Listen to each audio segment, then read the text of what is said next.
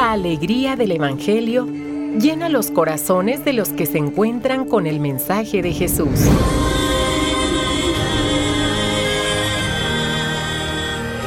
El Evangelio de hoy. El Evangelio de hoy. En voz de Monseñor Sigifredo Noriega Barceló. Escuchemos. Pascua 2023.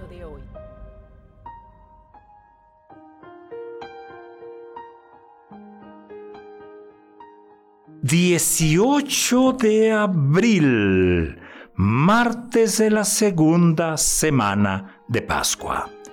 Escuchemos el inicio de la iglesia del libro de los Hechos de los Apóstoles.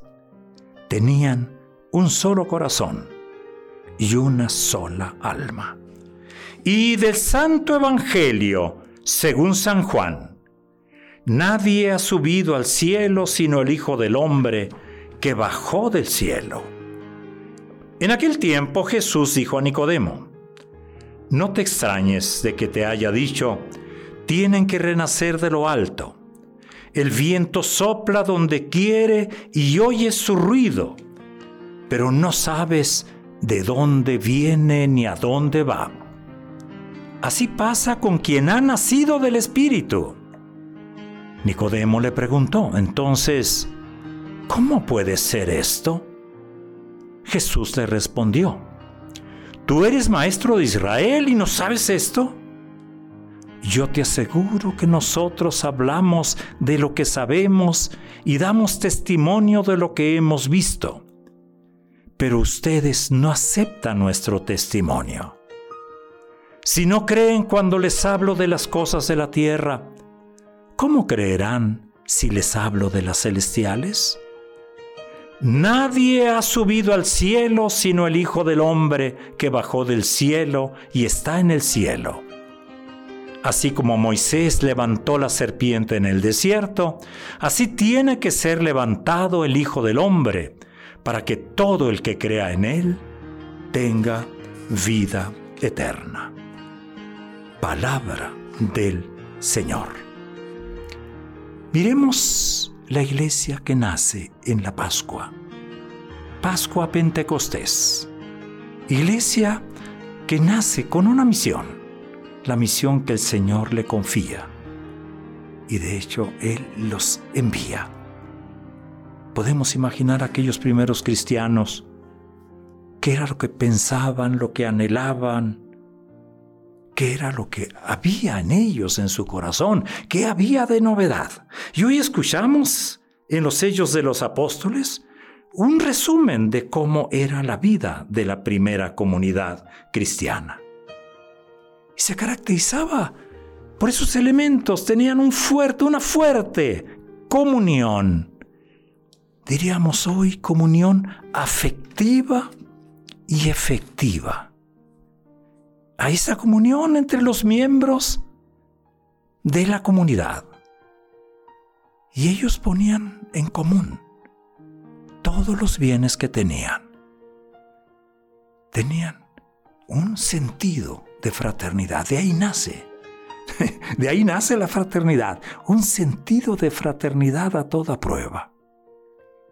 Y hoy le llamamos solidaridad y pongámosle como sustantivo la solidaridad y pongámosle como adjetivo la fraternidad, solidaridad fraterna, o al revés, sustantivo fraternidad y como adjetivo fraternidad solidaria.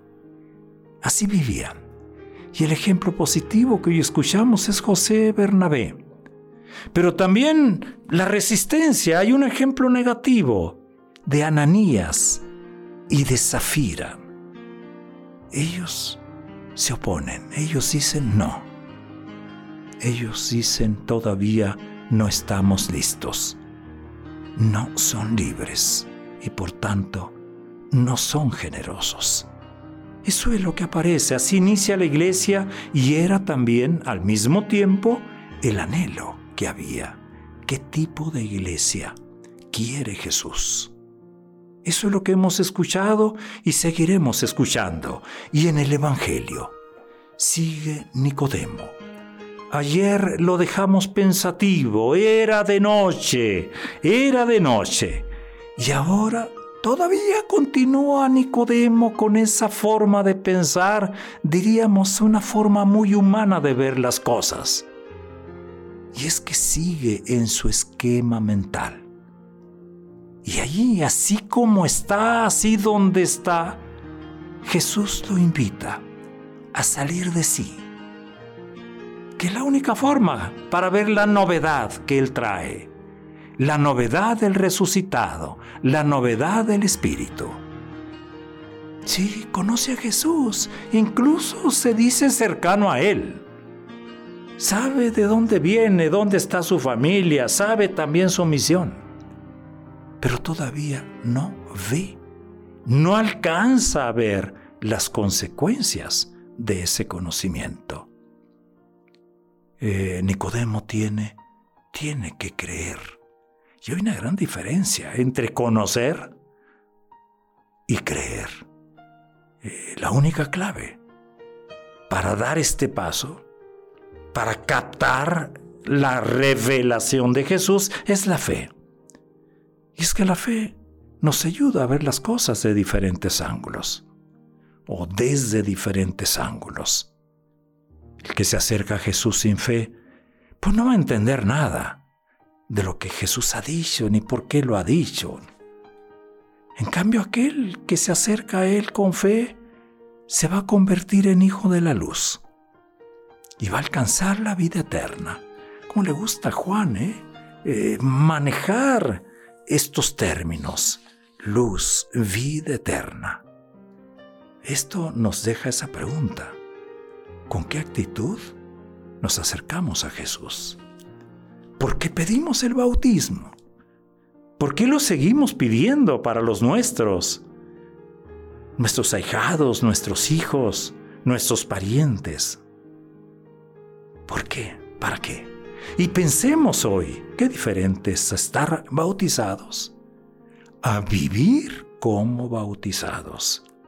Es lo que el Señor hoy nos está pidiendo. Digámosle, Señor, ayúdanos a acercarnos a ti con los ojos de la fe. Queremos renovar nuestra vida solo contigo y en ti, fuente de nuestra salvación.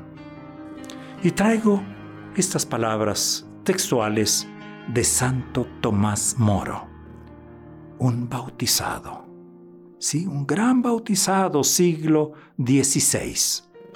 Él decía estas, oraba de esta manera, Señor, dame un alma que no conozca el aburrimiento, los refunfuños, los suspiros y los lamentos. Y no permitas que me tome demasiado en serio esa cosa tan invasora que se llama yo palabras textuales de Santo Tomás Moro. Es día martes.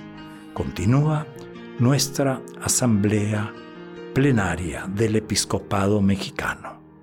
Tratamos diferentes temas que respondan a las situaciones que estamos viviendo y revisamos también lo que nos propusimos para hacerlo, realizarlo como iglesia en tres años oremos mutuamente. Nosotros escuchamos este Evangelio, lo comentamos temprano al comenzar el día. El mismo Evangelio, la misma novedad que te pide a ti, nuestro Señor, nos la pide a nosotros como pastores. Buen día.